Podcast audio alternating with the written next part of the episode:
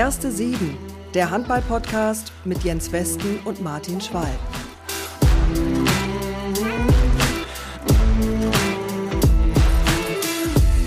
Herzliche Grüße aus dem Norden. Wir legen los. Hier meldet sich die erste Sieben mit Playmaker Westen und Ehrenspielführer Martin Schwalb. Moin. Ah, Ehrenspielführer, du bist geil. Danke für die Begrüßung. Ja, moin aus Hamburg. Ich freue mich natürlich auch riesig und äh, bin mal gespannt, was da so alles auf uns zukommt. Jo, Ehrenspielführer hat ja schon so ein bisschen was von lichtem Haar und so ein bisschen grauer Bart. Genau so stellst du dir mich vor. Ja, das ist genau das Gleiche, wie wenn irgendjemand Legende zu dir sagt und du sagst, ja. um Gottes Willen, ich bin doch noch, ich, ich atme doch noch gleichmäßig. Hört doch auf damit. Also, äh, ja, aber auf der anderen Seite ist es natürlich auch eine Ehre, wenn jemand sowas sagt und denn ja. irgendwas muss man dann auch ein bisschen richtig gemacht haben. Genau. Könntest du denn mit der Rollenverteilung leben? Also ich ziehe so ein bisschen äh, als Spielmacher die Fäden und äh, du nagelst meine Vorlagen dann in Winkel?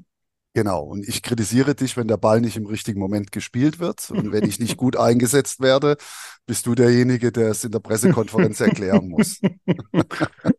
Einverstanden. Also Premierenausgabe, das heißt also äh, das erste Mal. Vor welchem ersten Mal bei dir hattest du das größte Lampenfieber?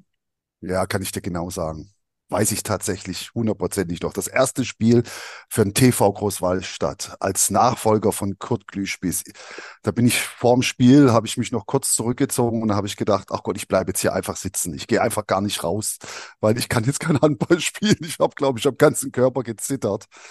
und da war ich unglaublich aufgeregt. Da hätte ich am liebsten meine Handballkarriere beendet. Aber zum Schluss war sie ja noch, da war sie ja noch ganz frisch. Wie alt warst du da genau? 19, 20? Da war ich 21. Das war ja. 1984, war ich 21 Jahre alt. Aber das war ein riesengroßer Druck. Der große TV Großwaldstadt und ich, so junger Kerl, und das erste Spiel und Nachfolger des, der Legende, jetzt sage ich auch selber Legende, Kurt Klüspieß, das war brutal. Und ähm, hat sich das dann irgendwann gelegt im Laufe der Zeit bei dir? Äh, Thema Lampenfieber oder? Äh, ja, irgendwann wird es dann mal Automatismus. Aus dem Grunde bin ich ja der Meinung, dass man auch in der Handball-Bundesliga so ein, ja, so ein paar Spielchen schon auf dem Buckel haben muss, um seine äh, optimale Leistung abzurufen, weil halt einfach das Lampenfieber, die Aufregung ein bisschen nachlässt und, und so eine Art Vorfreude einfach kommt. Weil irgendwann sagst du, das ist mega, ich darf hier spielen, ich darf, was ich, in Kiel spielen oder in Magdeburg oder in Flensburg, das ist schon klasse. Und irgendwann äh, hast du ja auch dir selber so ein Selbstbewusstsein angeeignet, dass du sagst, okay, ja, ich kann Bundesliga spielen und äh, ich bin dem Ganzen gewachsen und dementsprechend äh, brauche ich auch aus. gar keinen braunen Streifen in der Hose haben. So sieht's aus. Obwohl man ja, ich war schon immer auch ein bisschen unter Druck. Also ich persönlich habe mich unter Druck gefühlt. Ich wollte es natürlich auch immer beweisen. Weißt du, wenn du ja, relativ äh, viel Selbstvertrauen dann ausstrahlst. Echt, bist du dann, da so ein Typ für? Ja, ich war schon jemand, der, der ein bisschen. Habe ich noch gar nicht gemerkt. ja, ich auch nicht. Ich habe mir das auch nie so vorgestellt, weil ich eigentlich mich als Typ gar nicht so sehe. Aber scheinbar war das so und ich konnte schon auch andere auf die Palme bringen und dann muss natürlich auch Leistung dagegen setzen. Ist ja klar, wenn du da nichts bringst, dann lachen sie dich aus. Und das darf nicht passieren. Und ähm, dann als Trainer, wie war das da? Hat sich das denn nochmal ging das nochmal von vorne los. Sozusagen ist ja auch noch was anderes, denn ne? vor, eine, vor eine Gruppe zu treten, die Jungs im, im, im Griff zu haben und so weiter. Ja, aber das hat mir unheimlich viel Spaß gemacht mit Jungs zu arbeiten und vor denen zu sprechen und eine Richtung vorzugeben und nachjustieren. Das hat mir, hat mich eigentlich nie nervös gemacht oder macht mich auch heute nicht nervös. Ich finde es einfach schön, wenn man da gemeinsam was erreichen kann. Äh, aber als Trainer bist du natürlich vor so einem Spiel, hast du eine ganz andere Anspannung, weil du kannst natürlich auch viel Fehler machen. Du kannst äh, die falschen Leute ein- und auswechseln, du kannst äh, in der Taktik falsch liegen und vor allem du kannst verlieren. Und wenn du als Trainer verlierst, ist es deutlich schlimmer, als wenn du als Spieler verlierst. Ja, das ist schon ein, ein großer Unterschied. Ein Spieler geht danach trotzdem noch essen und sagt, na ja, gut, haben wir halt ein Spiel verloren. Als Trainer sitzt du dann da und knabberst an den Fingernägeln. Jetzt gibt es ja schon den ein oder anderen äh, Handball-Podcast äh, im WWW und auch ähm, auf den Plattformen. Ähm, und vielleicht fragt sich der ein oder die andere, boah, warum muss ich mir denn jetzt ausgerechnet noch den nächsten anhören? Im speziellen erste Sieben. Was sagst du, Schwalbe? Ja, also grundsätzlich, glaube ich, kann es nie genug geben. So fangen wir mal an, weil Handball ist eine tolle Sportart und sich da ein bisschen drüber zu informieren und mit, mit Leuten, die im Handball tätig sind oder irgendwelche Sachen erleben, äh, sich auseinanderzusetzen, macht immer Spaß. Und äh, ja, wir zwei, wir, wir können einfach so reden, wie wir lustig sind. Wir sind niemanden verantwortlich. Wir hauen das Zeugs raus und hoffentlich präsentieren wir auch ein paar gute Gäste und äh, erzählen ein bisschen. Und wir wollen natürlich auch ein, ein Stück weit so tagesaktuell sein. Ich glaube, Jens, das haben wir uns auch vorgenommen, ja. dass wir halt so mal ein bisschen reagieren können auf das, was, was gerade passiert ist. Von daher auch der Titel Erste Sieben. Und in die Erste Sieben kann sich jeder reinspielen. Und äh, ja, wenn er irgendeine gute Geschichte zu erzählen hat oder wenn er gerade was Wichtiges in der Handball-Bundesliga äh, hinter sich gebracht hat, dann hören wir uns das doch gerne an. Genau, also jeder hat die Möglichkeit, äh, sich reinzuspielen, aber natürlich ja. erste sieben, das hat natürlich auch viel mit Stammpersonal zu tun und mit festen Säulen. Und wir brauchen immer einen, der die Mannschaft aufs Feld führt. Und wir haben gesagt, in der ersten Folge fangen wir ganz oben an. Das oberste Regal, reingreifen. Greifen ins oberste Regal und holen uns den Captain der SG Flensburg-Handewitt und der deutschen Handballnationalmannschaft und freuen uns sehr über den Besuch. Trommelwirbel. Palim, palim.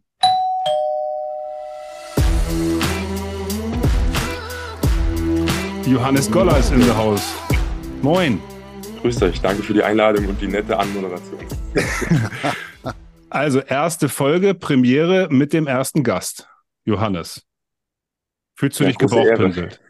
Große Ehre für mich, äh, dass ich dabei sein darf. Und ich habe die letzten Minuten schon ein bisschen reingehört. Äh, es klingt interessant und ja, ich werde es auch weiterhin verfolgen. Ähm, ja, weil es schon interessant ist, glaube ich, äh, für, für die Handballfans, da so ein bisschen Einblicke zu kriegen. Ähm, ihr seid beide lang dabei.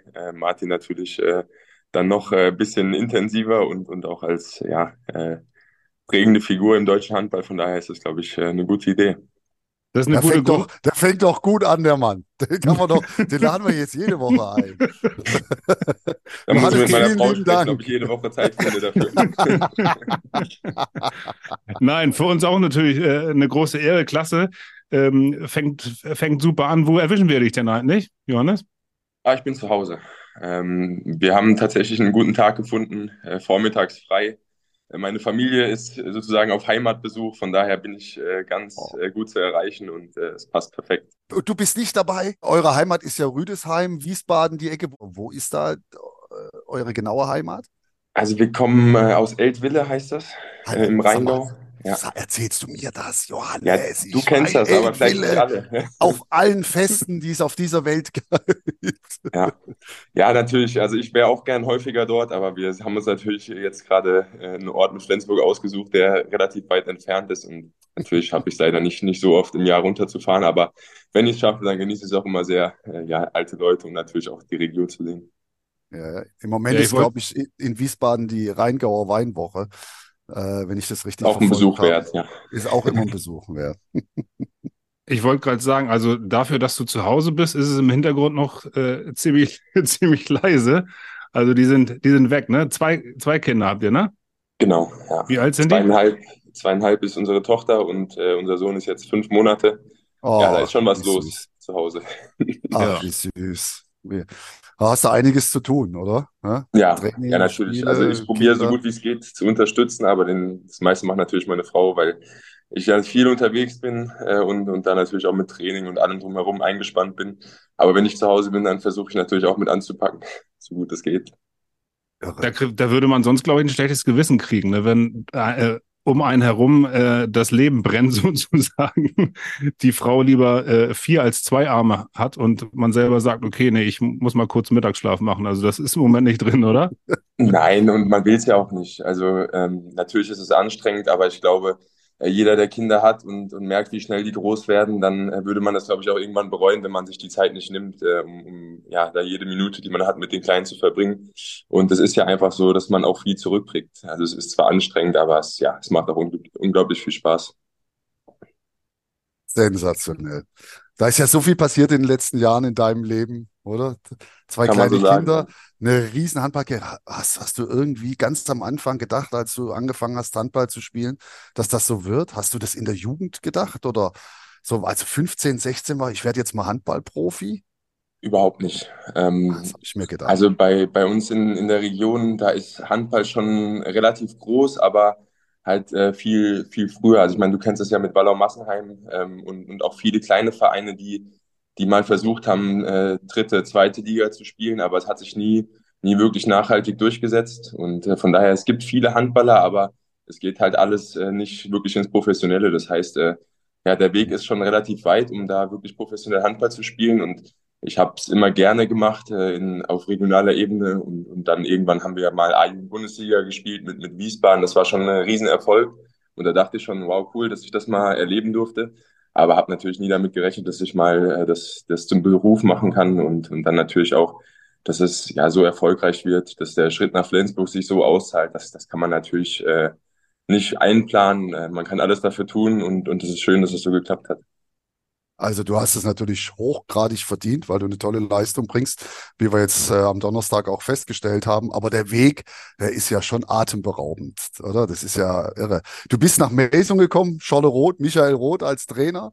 Hatte ich so, hatte ich gesehen und ich erinnere mich noch gut daran, da warst du damals dritter Kreisläufer und da habt ihr ein Turnier in Schneverdingen gehabt und da habe ich dich gesehen und da bin ich zu Micha Roth, mit dem ich sehr gut befreundet bin, hin und habe gesagt, oh, den hätte ich gern. Gib mir den nach Hamburg, weil wir in der zweiten Liga spielen. Da kriegt er richtig seine Einsatzzeiten und alles. Und äh, dann hast du dich aber so schnell durchgesetzt, dass das Ding rum war. Sonst wärst du vielleicht auch mal nach Hamburg gekommen. Hätte ich Ja, natürlich klasse tatsächlich, tatsächlich. Die, die Überlegung gab es. Also es war ja damals, wie du gesagt hast, äh, ich bin nach Melsungen gekommen und das war ein kleines Ex Experiment. Ich glaube auch von, von Schorle, der das zum ersten Mal so versucht hat, äh, dann einen Jungen wirklich äh, ja, äh, von zu Hause wegzuholen und, und Mhm. versucht hat, mich da einzubauen. Ähm, ja, es waren zwei Etablierte da und ich, ich habe mich nicht so doof angestellt, aber es war natürlich schwierig, wenn du nur Bundesliga spielst, äh, da auf die Spielzeit zu kommen. Und da gab es die ein oder andere Überlegung, was denn Sinn machen würde. Eine, eine Leihe, äh, vielleicht ein Wechsel äh, zum etwas kleineren Verein. Ähm, aber irgendwie paar Monate später kam dann auch ein Angebot von Flensburg. Und wenn, wenn das halt äh, da im Raum steht, dann äh, muss man sich da, glaube ich, Gedanken machen. Aber sowas von. Ja, das ging atemberaubend. Ich, ich glaube, das ist das richtige Wort. Äh, Das ging so schnell bei dir. Vom, vom Talent, äh, bei dem man natürlich gesehen hat, oh, der ist richtig gut, bis hin zu spielt in Flensburg, ist Nationalspieler, ist Kapitän der Nationalmannschaft. Also ich kann mich kaum an eine Karriere erinnern, die so stringent verläuft wie deine. Respekt. Ja, Wirklich vielen Dank. großen Respekt. Dankeschön. Und wenn die Family nicht da ist, ähm, hast du ja jetzt äh, natürlich genug Gelegenheit, die Füße hochzulegen. Vor allen Dingen auch, weil ihr ja ein sehr entspanntes Programm habt jetzt in den nächsten Tagen, ne? Ja, das ist gut. Das ist stimmt. Da Ja, passiert aber ja kaum was. Ja, aber tatsächlich ist es ganz ungewohnt. Also wir hatten ja jetzt die Vorbereitung, das ist äh, immer anstrengend. Da sind viele Trainingseinheiten, äh, viele Termine drumherum, äh, Sponsorenbesuche, Pressetermine, Trainingslager, da ist man viel unterwegs. Und jetzt haben wir letzten Donnerstag das erste Spiel gehabt, aber haben jetzt eineinhalb Wochen frei äh, zum nächsten Spiel. Und das kennen wir aus den letzten Jahren äh, tatsächlich nicht so. Ähm, also wir haben jetzt den einen oder anderen Tag ein zweimal Training. Ähm, das sind wir nicht gewohnt in, in diesem Rhythmus, den wir sonst haben. Von daher ist es tatsächlich äh, für Saisonbeginn relativ entspannt bei uns gerade. Anderthalb Wochen frei, ja, wunderbar, Zeit nutzen, Schwalbe, aber dann kommt's dicke. Sonntag auswärts Magdeburg und dann Donnerstag zu Hause gegen THW. Das ist ein Brett. Ja, da kann man die eineinhalb Wochen gut gebrauchen auf jeden Fall, um sich dann noch ein bisschen äh, was zu überlegen für die Mannschaften. Ja, ist schon ein, Hammerprogramm, muss auch sagen. Äh, erster Spieltag ist immer was Besonderes. Ich glaube, das, das kennt jeder, der, egal ob das jetzt ein Bundesligaspieltag, ein erster Tag beim äh, großen internationalen Turnier ist, du weißt nie genau, wo du stehst. Und dann hatten wir mit Hamburg natürlich auch eine Mannschaft, wo du den Sieg natürlich nicht einplanen kannst, weil, weil die schon auch äh, einen, sehr guten Job machen. Und äh, ja, dann geht's natürlich mit, mit Magdeburg auswärts und Kiel zu Hause äh, direkt richtig äh, weiter. Wart ihr denn zufrieden? In der, in der Analyse des ersten Spiels, Glückwunsch, da, Glückwunsch dazu noch. Du hast zehn Butzen gemacht. Auch dazu Glückwunsch. Äh, wart ihr denn zufrieden mit der Leistung im ersten Spiel? Ja, also im Großen und Ganzen schon. Ähm, hat schon viel so funktioniert, wie wir uns das vorstellen. Also das, das Tempospiel war schon äh, in die Richtung, in die es gehen soll. Ähm, in der Abwehr gibt es hier und da noch äh, ja, Abstimmungsprobleme. Es ist ein Riesenunterschied, ob es jetzt ein Vorbereitungsspiel ist oder äh, wenn man auch beim Gegner merkt, dass es jetzt wirklich wieder um die Punkte geht. Äh, da ist nochmal ein, ein Tick mehr Intensität drin und da wird natürlich auch der ein oder andere Fehler oder die Abstimmungsprobleme noch, noch mehr aufgedeckt. Und dann müssen wir noch ein bisschen an der Chancenverwertung arbeiten. Also wir, wir spielen uns noch mehr Möglichkeiten raus, machen, glaube ich, am Ende 37 Tore, aber vom Gefühl können wir können wir noch mehr machen, wenn, wenn wir unsere Chancen nutzen. Und das sind aber natürlich auch die Probleme, an der jeder Mannschaft äh, irgendwie arbeitet, äh, dass du die Chancen nutzen musst, um, um am Ende auch die Ziele zu erreichen. Ich habe so manchmal gedacht, ihr habt so viele gute Leute, es ist schade, dass Handball nur mit einem Ball gespielt wird. das ist gut. Weil das, äh, jeder hat die Chance, da einen guten Abschluss zu wählen, ob das Kai Smits ist oder ob das Püttlik ist, dann du natürlich am Kreis, dann Jim Gottfried. Das ist schon unglaublich, was ihr für eine Mannschaft da habt. Werdet ihr deutscher Meister? Es ist jetzt, glaube ich, noch ein bisschen zu früh, aber natürlich äh, mit den Namen, die du eben aufgezählt hast und äh, äh, dieses Potenzial, was da ist, also was hier für eine Mannschaft zusammengebaut wurde, das ist schon alle Ehren wert. Und ich glaube, es, es ist auch kein Geheimnis, dass man mit dieser Mannschaft auch den Anspruch haben muss, um jeden Titel mitzuspielen.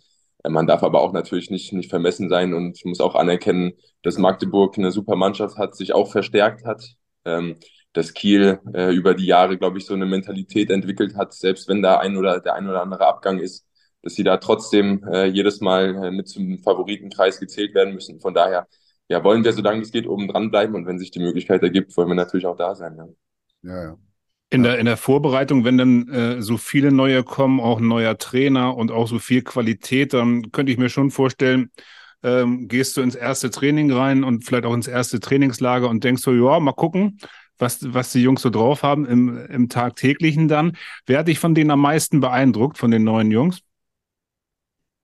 Eigentlich alle, weil sie so viel Qualität mitbringen. Also es ist jeder da auf seine Art und Weise. Also ich glaube, über Püttlik muss man nicht reden. Ähm, er hat ja auch die Auszeichnung zum wertvollsten Spieler äh, der Saison letztes Jahr bekommen.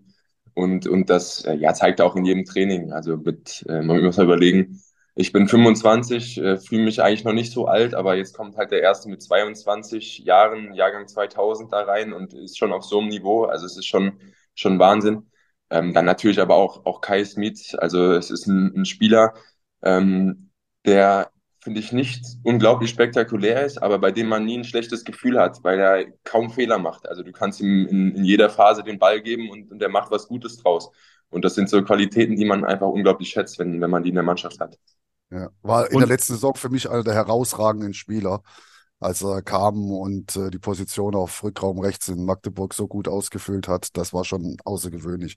Ich habe den Einwurf von, von Simon Püttlik, den Unterarmwurf kurz hoch, hast du den noch so im Kopf? Jetzt ja, den habe ich auch das ein oder andere Mal im Training gesehen, da denkt man schon, wow, wo kommt das denn was her? Ist, was ist das denn für ein Ding? Der ja, hat eingeschlagen. Da hat sich auch gewundert, ja. wie der um seinen Kopf geflogen ist. Oder da hat es einen Schlag gelassen, da habe ich gedacht, wo ja. kommt das Ding denn her? Das ist ja nicht zu glauben. Ah, das ist ein Naturereignis. Ja, das war wirklich, die ganze Halle hat gedacht, oh Gott, ach Gott, was ist denn hier passiert? Also aus den Ärmchen, weil er ist ja jetzt körperlich nicht so der, der Größte oder der Stärkste. So macht er zumindest den Eindruck. Nee, also er ist schon fleißig am Trainieren. Also er ist schon äh, viel auch im Kraftraum und macht seine Übungen. Also er weiß schon, was er braucht. Ähm, aber man muss schon sagen, also was da auf dem Handballfeld rauskommt, natürlich individuell seine Würfe, aber auch, äh, ich habe jetzt die Statistik gesehen, ich glaube, er macht neun Assists im ersten Bundesligaspiel. Äh, das ist schon, schon auch eine starke Leistung. Also er ist nicht so, dass er nur über Wurf kommt, sondern er hat halt auch das Spiel verstanden und das in dem Alter schon alle Ehren wert, ja. Also fühlst du dich als Kreisläufer auch wohl mit deinen neuen Anspielstationen, die du jetzt dazu gewonnen hast, mit Püttlik und Kai Smits. Kai Smits hatte ich ja auch immer gesucht. Ja. Dann hast du den Jim Gottfried und da kann man ja am Kreis spielen, oder? Ja, auf jeden Fall. Äh, man merkt natürlich auch, wenn, wenn von allen Seiten diese Gefahr aus dem Rückraum ist, dann hast du natürlich als Kreisläufer auch, auch mehr Platz und die Abwehr muss sich noch mehr, noch mehr bewegen, noch mehr zusammenstehen und dann irgendwann, ob, ob das jetzt äh, wir am Kreis sind oder die Außenspieler, irgendwo wird es die Möglichkeit geben. Und das ist schon, äh, glaube ich, nicht so schön, gegen so eine Mannschaft zu verteidigen. Ja. Wenn wir beim Thema Physis äh, sind, aber da von den neun ist keiner dabei, der dich ähm, von deinem Thron King of Bankdrücken verdrängt. Ja, den habe ich ja tatsächlich gar nicht. Also man wird das gar nicht glauben, Ach, aber unser Isländer, Taito Einarsson, äh, man nee. traut es ihm nicht zu, aber das ist äh, der Stärkste bei uns in der Mannschaft tatsächlich. Nee. Ja. Der, der, ist ja, der, der ist ja ein Kopf kleiner als du. Ah, der hat ja, ja auch genau. ein bisschen kürzere Arme, der muss das Ding ja. nicht so hoch drücken. Aber oder? der hat schon Power, das ist äh, Wahnsinn. Ja. Und wie viel drückt er? Ich glaube, er hat jetzt im Sommer an 180 Bankdrücken gearbeitet. Also das ist schon eine ordentliche 180? Liga. Ja. Dafür, oh. dass er nur 100 Kilo wiegt, ist das schon eine Ansage, ja. Wahnsinn. Und du bist bei 1160? Ja, sowas. Äh, ja. Aber das ist auch nicht mal mein Fokus. Also ich muss jetzt langsam, ich werde ja älter. Ich muss jetzt trainieren. Du musst abtrainieren. so ähnlich. Ja.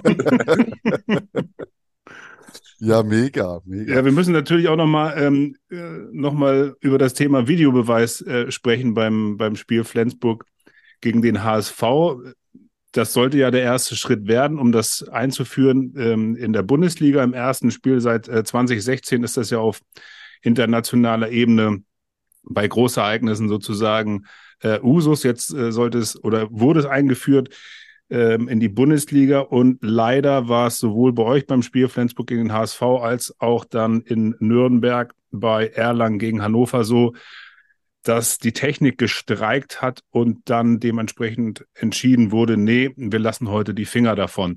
Wie habt ihr denn davon äh, erfahren? Wurdet ihr mit ins Boot geholt vorm Spiel? Ja, also wir wussten natürlich schon, es gibt äh, vor der Saison immer eine Besprechung äh, mit den Schiedsrichtern, äh, welche, welchen Fokus es gibt. Und da wurde natürlich auch das Thema Videobeweis besprochen. Und es war klar, dass das am ersten Spieltag äh, funktionieren soll. Aber kurz vor dem Spiel kam dann die Nachricht heute, leider nicht. Das ist natürlich erstmal sehr, sehr schade, weil äh, es wird groß beworben und dann äh, fällt schon am ersten Tag die Technik aus. Äh, und dann natürlich in dem Spiel, äh, was wir gegen den HSV hatten, auch noch so eine strittige Situation, die äh, mit Hilfe des Videoassistenten wahrscheinlich anders be bewertet worden wäre. Von daher ist es äh, kein guter Einstand und äh, ich hoffe sehr, dass es jetzt in, in Zukunft äh, besser funktioniert. Ähm, alles in allem ist es, glaube ich, aber eine, eine Geschichte, die den Handball äh, weiterbringt und, und in gewisser Weise auch äh, professioneller werden lässt, weil einfach kleine, kleine Entscheidungen, die für die Schiedsrichter auch äh, hin und wieder unmöglich sind, äh, in der Kürze der Zeit zu sehen, äh, ja, richtig entschieden werden können.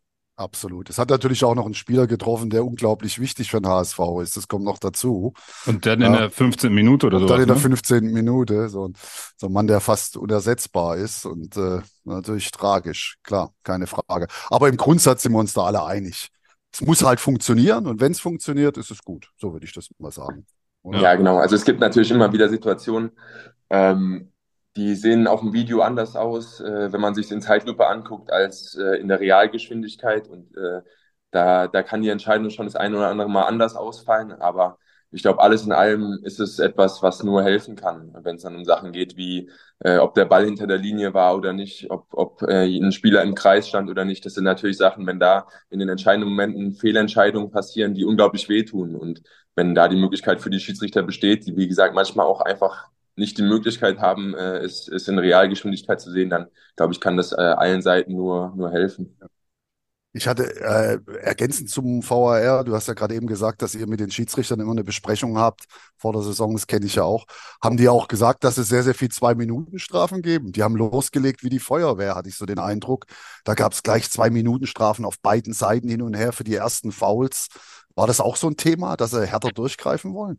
Mm, nicht unbedingt, aber ich aus meinen Jahren jetzt in der Bundesliga habe ich oft das Gefühl, dass Anfang der Saison einige Sachen härter bestraft werden und dass sich das irgendwann wieder einpendelt.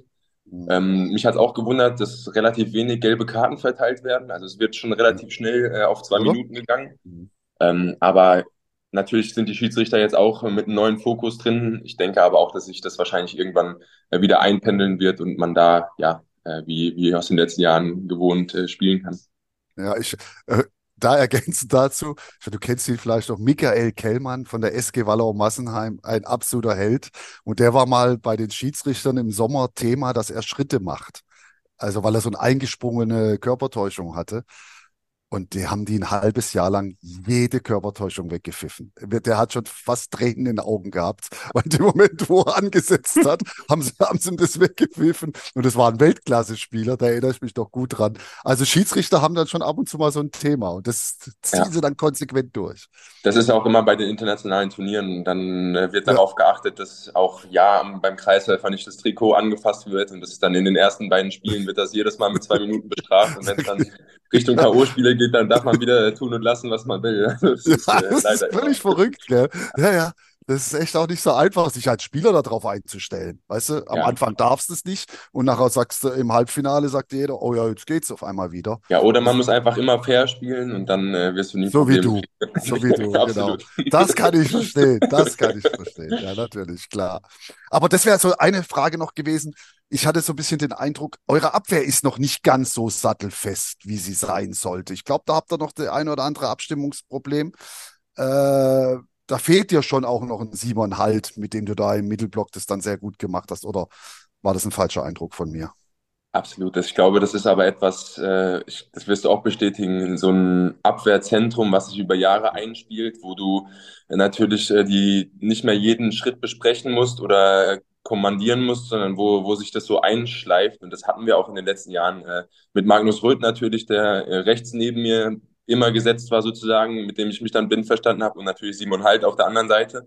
Äh, da ist es schon äh, ja, äh, flüssiger gelaufen. Und äh, dazu mussten wir dieses Jahr das System ein bisschen umstellen, weil allein durch die Körperlichkeit von Magnus da uns viel weggebrochen ist und, und mit Kai Smits einfach ein bisschen anders verteidigt werden muss. Von daher sind wir dann natürlich äh, noch nicht so wettkampferprobt, äh, machen aber auch große Fortschritte. Aber wie ich schon am Anfang äh, angesprochen habe, im, im Wettkampf und wenn es dann wirklich wieder um die Punkte geht, dann geht alles nochmal ein bisschen schneller und der Gegner macht noch ein, ein paar Prozent mehr und dann ist es natürlich noch schwieriger, da die richtige Abstimmung zu finden. Ja. Aber Da habt ihr ja einen guten Test vor euch, so in Magdeburg. Die werden das eine andere Mal ins Eins gegen Ja, Eins gehen. Die werden uns aufzeigen, äh, wo wir stehen, auf jeden Fall. da kannst, da kannst du sicher sein, da kriegst du einen guten Fingerzeig. Sagst du uns nochmal zwei Sätze zum neuen äh, Coach, zu Nikolai äh, Krickau, was, was ihn vielleicht besonders macht ähm, und ihn speziell macht im Vergleich zu anderen Trainern, die du bisher hattest? Ja, also besonders und, und speziell ist schwierig. Also erstmal muss man sagen, man kann als Spieler, glaube ich, von jedem Trainer unglaublich viel mitnehmen. Ähm, ob das jetzt äh, auf, auf sportlicher Ebene ist oder ob er dich äh, persönlich weiterbringt. Ähm, bei Nikolai muss ich sagen, er hat von Anfang an eine sehr offene Art, äh, mit der Mannschaft zu arbeiten. Ähm, ich muss auch wirklich loben, dass er versucht, auch mit der neuen Sprache, er ist ja jetzt noch nicht so lange in Deutschland, aber wirklich äh, sein Bestes gibt, da äh, sich so gut wie es geht an, an das Deutsche ranzutasten und das viel zu benutzen. Und äh, dass er natürlich ein, ein klares Spielsystem hat. Äh, man hat das jetzt in den Vorbereitungsspielen und, und gegen Hamburg gesehen, dass wir unglaublich viel übers Tempo kommen wollen und und da äh, sind wir schon einen ordentlichen Schritt weiter. Und natürlich gibt's immer, immer ein paar Sachen in den Systemen, wo du dich als Spieler äh, neu reinfuchsen musst, was dich aber auch weiterbringt. Von daher, äh, ja, ist, ist der erste Eindruck sehr positiv und, und ich habe ein gutes Gefühl, dass, dass seine Art äh, vom, vom Handball äh, gut zu unserer Mannschaft passt. Und wie weit hat er dich von Anfang an äh, mit ins Boot geholt als Captain? Also sozusagen, um sich auch Input zu holen, was es für äh, ja, Hierarchie, Tendenzen, Vorlieben gibt, was, was auch Spielsystem und sowas anbelangt? Ja, wir haben schon äh, in der Sommerpause einen Austausch gehabt, ähm, haben einfach mal etwas länger, äh, so ähnlich wie wir jetzt äh, telefoniert und, und äh, einfach mal alles besprochen. Ähm, er war natürlich schon äh, interessiert, wie, wie einige Sachen in der Mannschaft laufen, ähm, wie, wie Dinge in den letzten Jahren geregelt wurden. Da muss man natürlich dazu sagen, dass mit, mit Jugomir Franjes jemand dazu kam, der den Verein auch kennt und, und Marc Bult als Co-Trainer, der der auch schon lange dabei ist. Von daher war natürlich da auch eine gewisse Grundlage oder ein Niveau, über das man sich austauschen kann. Aber er war von Anfang an äh, ja sehr interessiert an nicht nur am Spieler äh, Johannes Goller, sondern hat auch gefragt, äh, was ist dir wichtig in der Mannschaft und und äh, das gibt einem natürlich auch ein gutes Gefühl, dass er sofort äh, viel viel investiert und auch nachfragt, äh, wie wie bestimmte Dinge gelaufen sind oder wie es meiner Meinung nach auch äh, hätte besser sein können. Und von daher war das von Anfang an ein sehr guter Austausch und ja, eine, eine gute Art und Weise zusammenzuarbeiten. Wenn man das alles so hört, muss man ja wirklich sagen, äh, Flensburg ist sehr gut aufgestellt. Gibt es denn auch noch so Schwachpunkte, wo du sagst, da, da müssen wir dringend noch ändern, weil das ist nichts. Rückzugsbewegung vielleicht, habe ich so ein paar Mal gedacht, da habt ihr noch ein bisschen Abstimmungsprobleme, Ja, die nicht so ganz funktioniert. ja, wir haben äh, klare Ziele, was zum Beispiel unsere technischen Fehler angeht. Äh, wir Okay. machen äh, eindeutig zu viele technische Fehler und leider auch solche, die, die dir nicht die Möglichkeit geben, zurückzulaufen. Also so Passfehler auf den Fuß oder äh, Pässe ins Aus, wo du einfach kaum eine Chance hast, zurückzulaufen. Und dann ist es natürlich aber auch äh, dieses Eingespieltsein in, in Stresssituationen. Ähm, Natürlich in, gegen Hamburg wurde es dann auch mal ein bisschen kribbelig, wenn sie auf drei mal die Chance haben, auf zwei ranzukommen. Dann ist natürlich schon ein bisschen Druck da, aber jetzt wird es halt auch interessant, wie, wie, wie es in Magdeburg läuft, wo ja knapp 7000 Leute frenetisch gegen dich sind und, und wo man auch nicht davon ausgehen kann, dass du das Spiel von der ersten Minute an dominierst. Von daher sind das natürlich die Momente, durch, durch die wir erst als Mannschaft und, und auch natürlich in Verbindung mit Nikolai durch müssen. Und äh, da werden wir jetzt nach den nächsten zwei Spielen auf jeden Fall schlauer sein, wie das in diesen absoluten Stresssituationen äh, ja, funktioniert. Das ist es. Genau das ist es. Da, da werden Mannschaften, erfolgreiche Mannschaften zusammengeschmiedet und zusammenwachsen. Habe ich auch so gedacht, wenn, wenn die Hamburger es geschafft hätten, da mal auf ein Tor ranzukommen oder sowas, äh, was wäre dann passiert? Ja, dann wird wenn die Halle natürlich Nervosität, die, alles, genau, ja. Ja. Da wird alles ein bisschen, und dann zeigt sich, äh, wie stabil ist das Gesamtkonzept. Aber ich bin eigentlich davon überzeugt, dass ihr das schon hinbekommen könnt. Macht Spaß, euch zuzuschauen, Johannes. Das freut mich. Und was für eine Woche, ne? Also, äh, ich reibe mir jetzt schon die Hände. Ne? Sonntag Magdeburg gegen Flensburg. Vier ja. Tage später, Montag, Dienstag, Mittwoch, Donnerstag, ja, stimmt. Aber das, an einem äh, Donnerstagabend, das gibt es doch eigentlich auch nicht, oder? CRW gegen Flens, meinst du? Ja, ich meine, das wäre so ein Sonntagnachmittagsspiel. Ah, du hast Zeit, gut. Ja. ja. du, die Halle ist sowieso voll. Also die kannst, das kannst du hinlegen, wann du willst. Das, Montagmorgen. Da stehen die Leute trotzdem vor der Tür. Das ist kein ja, Problem. Geil. Ja, wir freuen uns alle drauf. Wir ja, genau. wir uns auch. Und äh, dir herzlichen Dank. Ähm, die erste Folge von Die erste Sieben mit dem Captain der deutschen Nationalmannschaft und der SG Flensburg-Handewitt. Du hast uns auf jeden Fall äh, über alle Maßen geschmückt. Hat sehr viel Spaß gemacht. Äh, grüßen dich herzlich und vor allen Dingen bleib gesund. Gute Vielen Saison lieben Dank, Johannes. Sehr viel, gerne. Viel Erfolg. Ich freue mich, äh, weitere Folgen zu hören. Mach kriegst du. Ciao. Danke dir. Ciao. Ciao, ciao. Was ein cooler Typ, oder?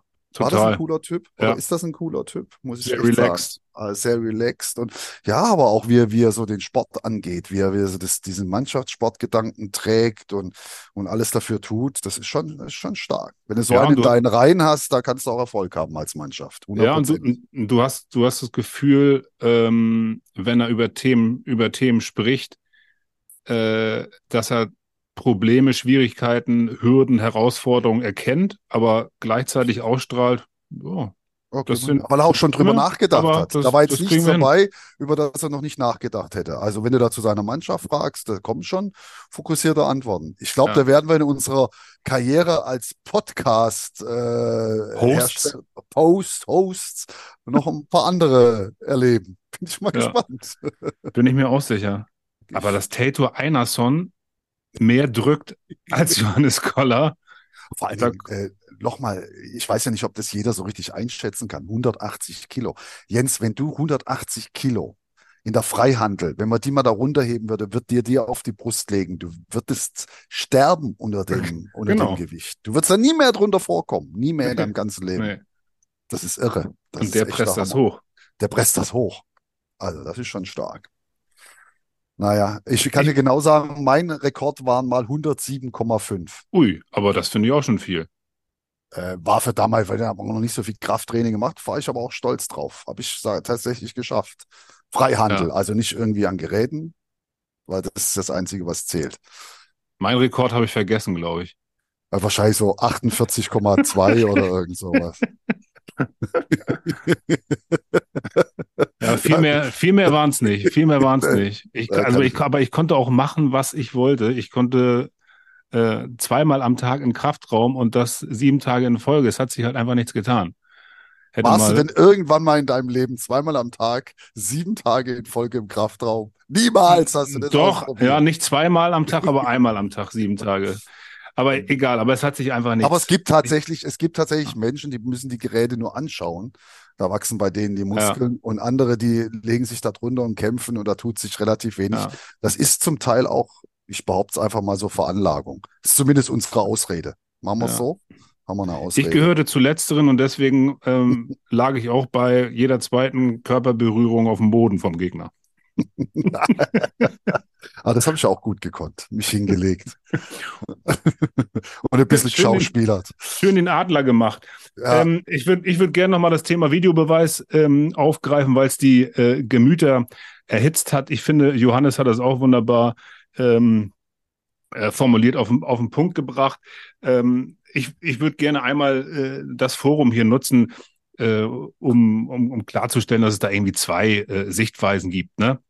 Ähm, natürlich ist das maximal unglücklich, äh, slash peinlich, wenn es dann gerade in den ersten beiden Spielen nicht funktioniert, wo du im Vorhinein, im Vorfeld dich als Liga positionierst und sagst, äh, ja, wir sind bereit, wir machen den nächsten Schritt, wir folgen der Technologie, wir wollen zeitgemäß sein ähm, und deswegen machen wir das und dann geht das äh, in die Hose. Das ist natürlich übel und da tun mir ehrlich gesagt auch die und Leute. Vor allem noch so eine Situation. Du Ja. hast es ja dann auch gesagt. Weißt du, das war jetzt nicht irgendwie, wir schauen mal nach einer zwei, ungerechtfertigten Zwei-Minuten-Strafe oder nach irgendwas, sondern so eine Situation. Der Spielmacher, der Gäste, 15 Minuten Ja. gespielt, kriegt die rote Karte. Und die ist noch unberechtigt. On top, die ist noch nicht, wenn jetzt, wenn die wenigstens berechtigt gewesen wäre, sage ich mal, dann hätten wir sagen können, ja, die war ja sowieso berechtigt, ist ja nichts passiert. Aber die war tatsächlich auch noch unberechtigt, wie alle jetzt im Nachhinein auch festgestellt haben. Und es funktioniert nicht. Das war natürlich mega unglücklich. Na, also ich, ich gehe mal ganz schwer davon aus, dass, äh, dass es da hinter den Kulissen genug geraucht hat und dass äh, genügend Menschen da vielleicht die ein oder andere schlaflose Nacht im Anschluss gehabt haben. Insofern würde ich sagen, lassen wir jetzt nicht noch Genau. äh, auch die Peitsche knallen, sondern ähm, hoffen darauf, dass sich das äh, stabilisiert. Und das hat es dann ja auch im Anschluss am Samstag, Sonntag und Montag auch mit funktionierenden Einsätzen des Videobeweises bei Kiel gegen Barling war es, ne, als, als Mhm. Landin dann die rote Karte bekam. Also hat sich dann da letztlich äh, ausgezahlt, aber das war natürlich ein denkbar schlechter Start. Ich würde vorschlagen, wir geben den Verantwortlichen nochmal so zwei, drei Wochen Zeit, um Genau. das Ganze äh, weiter stabil aufs Gleis zu stellen und dann ziehen wir mal einen, Was wäre ja auch wichtig für den, für den Handballsport. Ja. Das ist ja wieder ein Stück mehr Gerechtigkeit. Und es ist ja wichtig, wenn es funktioniert, weil ich finde, der Schritt ist auf jeden Fall ein Schritt in die richtige Richtung. Ja, So ne, dass wir das dann da ein Zwischenfazit äh, ziehen in zwei, drei Wochen und dann ähm, sicherlich auch den passenden und den kompetentesten äh, Ansprechpartner da mal äh, Mhm. mit hier einladen in die erste sieben. Ähm, wir wollen ja auch äh, gerne euch da draußen immer wieder mit ins Boot holen, ähm, hatten schon im Vorfeld unserer ersten Ausgabe euch eingeladen, uns mal ein paar Gesprächsthemen zu diktieren sozusagen. Und der Oliver Zenker hatte sich gemeldet äh, mit der Überschrift äh, Eisenach überrascht. Und es war tatsächlich äh, die Nachricht und, und das Ergebnis, wo man gesagt hat, wow, das war äh, denen jetzt aus dem Stand so nicht äh, zuzutrauen. Eisenach ähm, gilt ja immer so als Auswärtshalle, wo du einen Sturzhelm mitnehmen musst, weil es da ordentlich auf die, auf die Socken gibt. Weißt Aber du, wer am meisten, weißt du, wer da am meisten in seinem Leben auf die Socken gekriegt hat? Martin Schwalb. So sieht's aus. Ach. Gott, haben wir gekriegt damals in Eisen. Oje, oje, oje. Weil das war damals auch eine, eine, eine echte Hassliebe, Eisenach und Wallau. Ja, das war nicht so Ja. weit auseinander und äh, oi, da- das war anstrengend. Aber ein unglaublich begeisterungsfähiges Publikum, Hm. tolle Handballkompetenz, tolle Handballbegeisterung. Also, äh, das freut mich sehr, dass erstmal, dass sie wieder da sind und zweitens, dass sie auch gleich gewonnen haben. Und mein Ratschlag Mit allem jetzt, gegen den BHC, ne? genau, genießt's, genieß, weil die Bundesliga ist ein hartes, hartes Stück Arbeit und da kommen bestimmt auch noch schwierigere Zeiten, aber ich glaube, da, darauf sind sie auch vorbereitet. Das wird Ja. nicht überraschen. Aber mich würde nochmal interessieren, in welchen Situationen hat sich das denn äh, richtig bemerkbar gemacht? Also haben, keine Ahnung, haben die eine Schraubzwinge äh, beim Stoppfoul gemacht, dass sie dir den Brustkorb eingequetscht haben oder haben sie, Ja, das haben war sie halt Arm einfach- gerissen oder? Naja, das war einfach die Kombination, die es im Handball so schön gibt. Das heißt, eine gewisse Härte aufs Parkett bringen. Das heißt, die Körperkontakte finden nicht mit äh, Wattebäuschen statt, sondern Ja. die sind schon auch ein bisschen, bisschen anstrengender. Das kann auch mal ein bisschen wehtun. Äh, und natürlich auch so immer ein bisschen Druck auf die Schiedsrichter, das doch alles auch mal zuzulassen, weil die Zuschauer natürlich bei jedem Pfiff gegen Eisenach oder nicht nur gegen Eisenach, äh, immer gegen die Heimmannschaft, also macht ja nicht nur Eisenach, das machen ja, passiert ja in vielen Hallen, da wird Druck auf die Schiedsrichter ausgeübt und äh, dann wird ein bisschen mehr erlaubt. Ja. So einfach, Ich- so ist das. Und das Ich- gehört im Handball ja traditionell dazu. Ich habe vor dem Hintergrund äh, mir nochmal die Zwei-Minuten-Statistiken angeschaut bei äh, Eisenach gegen BHC. Was schätzt du? Wahrscheinlich BHC mehr zwei Minuten Strafe gekriegt als Eisenach. Korrekt. Eine bei Eisenach und vier beim BRC. Ja. Also kann ja auch sein, äh, Das ist, Das- äh, dass das passé ist und dass das auch irgendwie ja so, so, so eine Schublade ist, äh, ja, natürlich. wo sie immer wieder reingesteckt äh, Nein, werden. aber es Ja. ist doch ganz klar, also nochmal, dass das mal in die richtige Richtung geht. Wenn du als Aufsteiger in die Liga kommst, musst du eine gewisse Qualität mitbringen und musst du natürlich auch deinen eigenen Stil finden. Also die Eisenacher, wenn die jetzt anfangen und sagen, wir spielen jetzt wieder SC Magdeburg und äh, versuchen hier ja. mit Camper-Tricks und möglichst schnell im Spiel und äh, solchen Sachen äh, Erfolg haben, dann werden sie es nicht haben, sondern sie werden ihren eigenen Sti Stil finden müssen. Und dazu wird auch eine gewisse Körperlichkeit gehören. Und das ist im Handball auch gewünscht und erlaubt. Ja. Also das sehe ich ganz pragmatisch. haben richtig guten äh, Jungen sich ausgeliehen vom HC Erlangen, Manuel Zehnder, Schweizer Nationalspieler. 13, oder? 13 Hütten, genau. Wirft auch die sieben Meter da bei, bei den Eisenachern. Und ähm, dann mit Alexander Saul zusammen, also acht hat der von halb rechts reingeschweißt, also 21 Tore von 31 von den beiden. Ne? Also das müssen wir beobachten, ob ähm, die dem Toll. Spiel Toll. weiter so den Stempel da aufdrücken. Und ja, Ja, ich wollte noch sagen, äh, du brauchst natürlich auch, äh, dann musst du auch die richtigen Entscheidungen treffen in der Kaderzusammenstellung. Und sowas kann natürlich richtig gut helfen. Und dann hast du auch wirklich eine Chance, in der Liga zu bleiben. Und das Entscheidende, das haben wir letztes Jahr auch bei Hamm äh, gelernt, du darfst an den wichtigen Stellen keine Verletzungsprobleme haben. Ja. Äh, Hamm hatte ja wirklich dann auch Verletzungsprobleme, gerade auf der Mittelposition. Und da muss Eisenach natürlich möglichst von verschont bleiben, dass die wichtigen Spieler, die müssen halt einsatzbereit sein. Ja. Eisenach kommt aus der zweiten Liga hoch und natürlich auch die zweite äh, Bundesliga ist äh, gepflastert sozusagen mit alten Traditionsvereinen und da sind wir ähm, beim Anfang sozusagen bei deinem TV Großwallstadt. Äh, Steinsport, ähm, der hat uns über Inst- Insta geschrieben und der hat eine Fachfrage an Oh, dich. jetzt wird's spektakulär. Jetzt wird's zum Ende hin noch spektakulär. TV, Ja. TV Großwallstadt gegen Grün-Weiß Dankersen Minden zusammen neun Meistertitel treffen da aufeinander und zwar am 28. April 2024. Und äh, rate mal, wo sich der TVG äh, ausgesucht hat zu spielen bei diesem Spiel der Saison, wie sie es nennen. Oh, da fragst du mich jetzt vielleicht in Elsenfeld, in der alten Rudolf-Habig-Halle oder im, keine Ahnung, Frankfurt in der Festhalle. Ja, Ja, ja, in Frankfurt. da ist Die- doch mega. Die Ist machen mal eine mega. schöne, eine schöne rote Schleife dran. Ja, mega. Finde ich eine Oder? tolle Idee. Aber siehst mal, so dusselig bin ich gar nicht. Weil die, da hab ich, mit der Frage habe ich hat auch nicht keiner gerechnet. behauptet. Mit der Frage habe ich nicht gerechnet. Aber das ist auch, ja, du musst ja äh, auch, auch so ein bisschen, äh, ja, andere Menschen für unseren Sport begeistern. Nicht nur Ja. die, die sowieso schon Handballfans sind, sondern ein paar andere mitnehmen. Und da ist es natürlich klasse. Und in der Gut Stupp, so heißt die Frankfurter Fest, die Gut Stupp, in, äh, in der Frankfurter Festhalle, da haben ja schon Handball-Events stattgefunden. Ja. Ach, ohne Ende. Falls, weißt du, was da schon alles stattgefunden hat? Jetzt bin ich gespannt. Ähm, Wenn du das jetzt nicht weißt, jetzt wird's hart. Wir haben tatsächlich wieder- Europapokalfina Europapokalfinale. Richtig, richtig. Rück, Europa- Rück, Rückspiel. Ja, genau, gut. SG Wallau Massenheim gegen damals, ich meine, sie hießen Badel Zagreb, Ja. haben wir gespielt und haben tatsächlich mit dem Schlusspfiff äh, noch ein Tor gekriegt und haben aus, aus diesen Gründen das Ding nicht gewonnen. Aber da waren 10.000 Leute und das war das Regenspiel. Da hat's reingeregnet. Da Oh. war so ein riesen Wolkenbruch und da hat's reingeregnet. Das war unklar. Da ging schon drum, ob wir die Halle wechseln. Tatsächlich.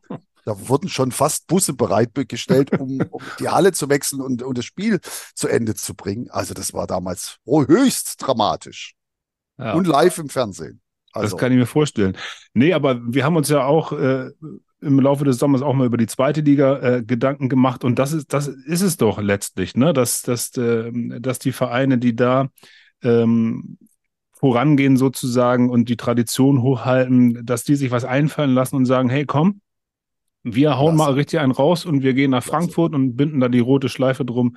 Mhm. Also das war sozusagen äh, das Bedürfnis und verbunden mit Grüßen von Steinsport an dich. 28. April ist noch ein bisschen hin, 2024 TV Großwaldstadt. Aber kann man sich schon mal vormerken. Kann man sich schon mal vormerken, kann man sagen, oh, das ist bestimmt eine Reise wert. Weil das ist eine außergewöhnliche Arena und dann so ein Spiel, finde ich cool.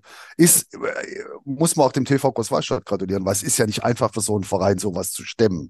Was glaubst du, was da alles auf sie zukommt? Ja. Da musst du, also das ist nicht einfach nur, wir spielen da mal. Nee. Da musst du auch alles drumherum organisieren, musst Karten verkaufen, musst alles dahin bringen. Das muss alles äh, ja in den richtigen Bahnen laufen. Also Respekt, klasse. Und wir haben ja einen tollen Trainer mit Michael Roth, haben wir ja gerade schon gehört, der ja auch Johannes Goller mit, also eigentlich entdeckt hat, nicht mitentdeckt, sondern er hat ihn entdeckt damals. Also, Wo die Fäden immer überall zusammenlaufen, ne? Ja, lustig. So ist es. Es war mir ein Fest. Absolut. Lieber, lieber Ehrenspielführer. Wir wollten, wir haben uns eigentlich so im Vorfeld haben uns ja auch drüber unterhalten, ob wir, ob wir uns äh, in die Haare kriegen. Haben wir gar nicht, gell? Das äh, noch nicht. No, noch also, nicht. ich meine, wir haben ja noch nicht Schluss, wir haben ja noch nicht Schluss gemacht. also wenn du, wenn du es drauf anlegst, dass wir nochmal in den Ring steigen jetzt. Kriegen wir das noch hin, meinst du? Oder wir, wir machen das das nächste Mal. Ja, also grundsätzlich bin ich ja ein harmoniebedürftiger Mensch. Ich auch. Ich auch. Ne? Ich auch Insofern ja. brauche ich das nicht, aber wenn mir einer ans, ans Bein pinkelt, dann pinkel ich in der Regel zurück. Aber genau. auch nur dann. Genau. Und, und nicht von alleine. Also das war sehr harmonisch und ich äh, fand auch Johannes hat es äh, super schön gemacht. Wirklich nochmal Kompliment. Vielen ja, lieben Dank, lieber Jens. Ja, danke dir und danke euch äh, da draußen. Das war die Premierenausgabe von äh, Die erste Sieben. Ihr habt es gemerkt, ähm, äh, ihr findet hier Gehör. Also, wenn ihr Bock habt, dann gerne auf unseren ähm, Kanälen äh, eure Kommentare, eure Anregungen, Diskussionsbeiträge und so weiter und so fort. Und dann bin ich mir sicher, dass wir uns schon bald wieder hören. Wir haben ja äh, möglicherweise in der nächsten Woche schon vieles zu besprechen. Herzliche Grüße von der Ostsee. Tschüss, Schwalbe. Tschüss, die Tage. Jo, tschüss. Tschüss. Erste Sieben. Ein Podcast der Erste Sieben Medienberatung und Content Production.